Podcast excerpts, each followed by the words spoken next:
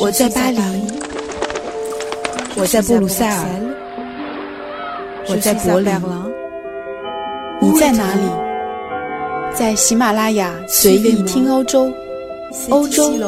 就在你的耳朵里。大家好，我是易翰。一年以前，性骚扰事件从美国好莱坞电影圈开始爆发。随后，轰轰烈烈地在世界各地通过网络活动开展起来，从涓涓细流到一股洪流，在欧洲各国各地都有女性勇敢地站出来，说出自己的经历。根据一份欧洲基本人权机构在几年以前的调查，性骚扰现象即使是在文明和发达的欧洲也是非常普遍的现象。欧洲有一半的女性都是性骚扰行为的受害者。其中，瑞典有百分之八十的女性表示，她们从十五岁起至少有一次被性骚扰的经历。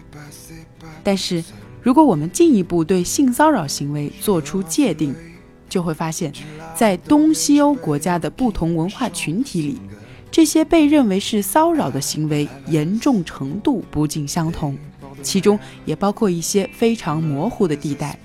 而受害女性做出的反应和态度，以及反抗的方式也不尽相同。我们点开针对欧洲各国的问卷调查表，就会发现，一向被认为是随性随意、社会风气自由开放的法国，和其他欧洲国家的受访者相比，却对很多轻浮挑逗的行为并不宽容。有的女性直接把他们归为骚扰。为什么会有这样的认知反差？法国女性的职场经历又如何？法国人认为的调情和骚扰之间的界限在哪里？我们先来看看这份调查结果。结果显示，对于从裙底拍照、公然的提出性要求、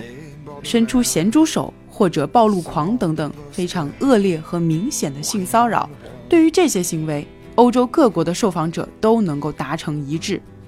但是还有许多行为却存在于认知的模糊地带，比如来自上司关怀备至的颈部按摩，一声口哨或者一个飞眼儿，甚至是一个轻浮的黄色玩笑。调查显示，德国和丹麦的受访者对于这些行为的容忍度较高。对于偷看胸部，德国只有不到三分之一的受访者认为这是性骚扰。而在法国，这个比例却高达百分之六十以上。讲黄段子、开黄色玩笑，只有百分之十七的丹麦人认为构成了性骚扰，在德国的比例是百分之三十五，而英国和法国人对这个行为的反感程度高达百分之七十。最后，在异性邀约去喝酒这个选项上，几乎所有的欧洲人的态度都非常开放。英国、德国和丹麦的受访者的反感率几乎为零，法国的稍高。而对于眉来眼去这个选项，只有百分之二十三的法国受访者认为对女性放电是无伤大雅的行为。各个选项的调查结果还显示，特别是在一些较为轻浮的行为上，男性和女性的认知态度相差很大。也就是说，男性的意图和女性的感受之间存在着很大的差距。就算在被认为是社会风气开放的法国，来电和骚扰之间的模糊地带，对于很多法国女性来说也是非常敏感的。其实，在不同的场合下，大部分的法国女性对于享受轻松愉悦的暗送秋波。和感受到生硬的被冒犯，会做出完全不同的反应，而他们自己也非常重视自己的主观感受，所以相比之下，法国人在社交时会非常注重营造气氛和铺垫。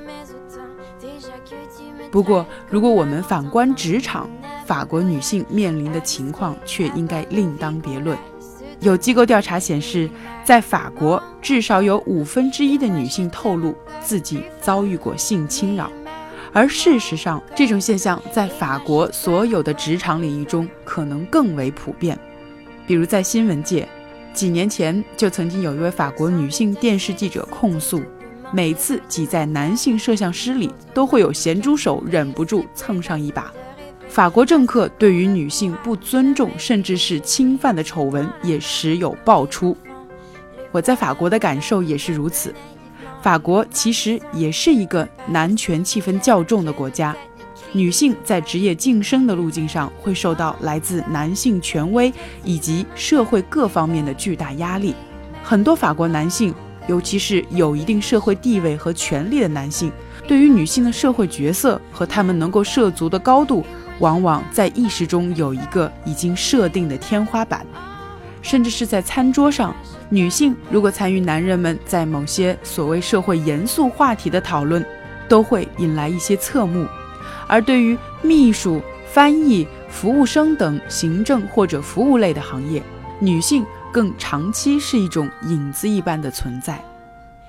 二零一七年十一月，法国各地反对性骚扰的运动爆发以来，总统马克龙也提到，在职场性别的不平等。和男性的优越感是造成性骚扰甚至性暴力的原因。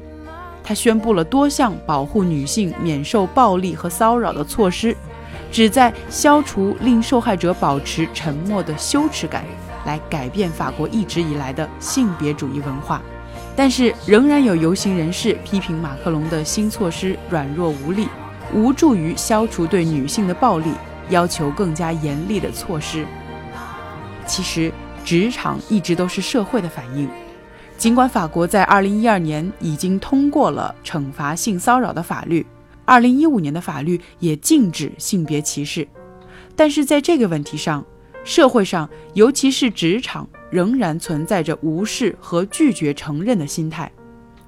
欧洲妇女反职场性侵犯协会的发言人就认为。很多受害的女性选择不去声张，是因为预计面临的损失将多于胜算。还有很多女性只是想惩罚骚扰者，而忘记向雇主施压。她们忘记了，其实，在法国，向劳资调解法庭申诉也是一条保护自身权利的重要途径。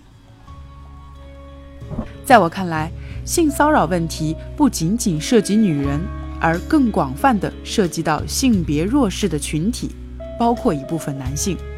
而想要真正的改善性骚扰的问题，并不是需要一味地教育他们自我保护，而是应该重新塑造整个社会对于性别界限和女性权利的认知。所以，包括法国在内，那些重视性骚扰行为并且坚决将抵制公开化的国家，都值得点赞。哪怕所有的改变只是在萌芽阶段，但是正是这种对性骚扰的行为不宽容和公开的抵制，才能促使社会走向性别平等，赋予每个群体以尊严。毕竟，尊敬弱者才是一个强者的基本条件。感谢您收听本期随意听欧洲。如果大家对欧洲有什么感兴趣的话题，不妨在节目下方留言。我们下期节目再见。